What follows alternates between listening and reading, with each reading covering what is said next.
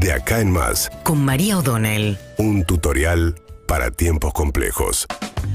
Bien, con una situación económica francamente muy delicada hacia adelante y toda la incertidumbre de cómo va a terminar ahora la discusión con el Fondo Monetario Internacional, después el viaje a China, Sergio Massa en conversaciones con Estados Unidos para eh, ver si le adelantan o no, porque el problema es que frente a la enorme incertidumbre política eso puede tener una repercusión muy mala en una situación muy frágil y a medida que el Frente de Todos y Juntos por el Cambio están implosionando la manera en que está ocurriendo, suben también las chances de Javier Milei, lo cual frente a un candidato que promueve la dolarización total de la economía, esto genera una situación muy, muy, muy compleja.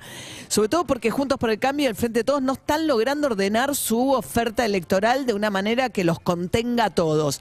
Por un lado, más se insiste con que no tiene que haber elecciones internas y ahí hay una situación muy complicada porque de, de alguna manera exige que sea Alberto Fernández el que termine con la idea de que puede haber una competencia electoral, dice que eso perjudicaría mucho a la economía, lo dijo muchas veces, dijo, para tener orden económico hay que tener orden político, y eh, Alberto Fernández hoy tiene más capacidad de dañar que de eh, gestionar, en, en el sentido de tiene más posibilidades de obstruir cosas de terceros, que es un poco lo que está pasando con Macri también en, eh, en Juntos eh, por el Cambio, pero tiene más capacidad de obstruir. ¿Qué va a pasar? Vas a tener un acto mañana, en teoría, con Daniel Scioli en una fábrica eh, de una compañía brasileña, por eso está el embajador, que está insistiendo con que él va a ser candidato sí o sí. Falta la definición de Cristina Fernández de Kirchner y la posibilidad o no de que haya un acuerdo entre ellos. Pero bueno, Massa tiene una situación donde prácticamente exige que no haya internas. Esto se resuelve en las próximas tres semanas y es el ministro de Economía. Eh, con lo cual hay que ver también eh, si eso no se resuelve de la manera que él quiere que se resuelva, qué va a pasar ahí. Eso por un lado, que es una situación donde la situación económica hace que sea delicado.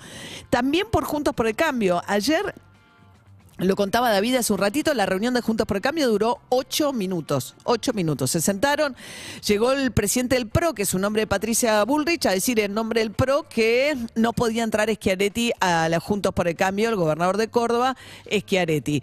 Y ahí le dice, bueno, pero en nombre de quién habla, quién es el PRO hoy, que es la gran discusión, ¿quién es el PRO hoy? ¿Es Mauricio Macri, que está de la mano de Patricia Bullrich diciendo que Horacio Rodríguez Larreta quiere romper todo?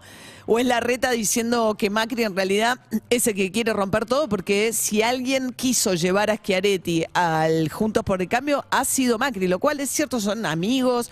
Eh, de hecho, hace poquito escuchábamos un audio de Macri diciendo que había que votar en, en Córdoba a Schiaretti.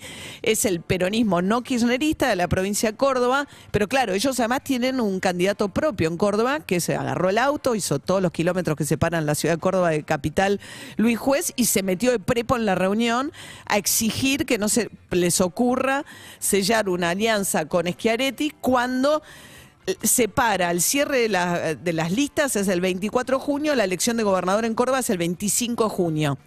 ¿Qué creen Morales y Larreta? Que la elección en Córdoba ya está perdida, que no la va a ganar Luis Juez, que la va a ganar el candidato Schiaretti y que además sumaría mucho más la coalición incorporándolo a Schiaretti. Esta idea de Larreta además que hay que tener gobernabilidad. Están los diputados del peronismo federal, que son del labañismo, Córdoba, Santa Fe. De hecho, los que están detrás de esta movida y los que fueron a hablar con Morales, los que fueron a hablar con Larreta, son Florencio Randazzo y eh, Diego Bocio, que fue el titular del ANSES con Cristina Kirchner. Ellos son los que están en este armado. Juntos por el Cambio no tendría la cantidad suficiente de diputados en caso de que llegara Larreta a la presidencia como para tener la gobernabilidad garantizada. Mucho más si se rompe. Porque hoy salió a decir Javier Milei también que él está abierto a tener una alianza con Cristina Kirchner. En el medio tenían que votar si entraban Margarita Stolbizer y Expert y quedó en el aire porque no pudieron tratar nada, pues duró ocho minutos. Eh, no se habla Macri y Larreta, la situación entre eh, Patricia Burrich se radicalizó, salió a decir además que en realidad todos estos son amigos de masa, que lo que están buscando es romper el PRO, que esos quieren un cambito, de- habló con mucho desprecio, que ella quiere un cambio de verdad. Es difícil eh, aventurarse cómo va a terminar esa historia finalmente dentro de Juntos por el Cambio, si van a lograr seguir juntos en este contexto. Eh, y bueno, esto decanta con el tema de las candidaturas. Y de nuevo, Javier Milei, que en esta elección dividida por tercios, ve cómo sus dos adversarios están implosionando y siendo incapaces además de generar una oferta electoral que los contenga a todos. Yo no sé si podría pasar tipo en la general a que volvés a meter los dados en el cubetero, sacudís todo y vuelve a todo de vuelta y se redefinen cómo son las alianzas electorales. De hecho, anoche decía Carlos Pañi que Guado le había ofrecido a Facundo Manes ser su candidato. Imagínense los cruces. También Manes del radicalismo eh, es un candidato posible para Horacio Rodríguez Larreta, el compañero de fórmula.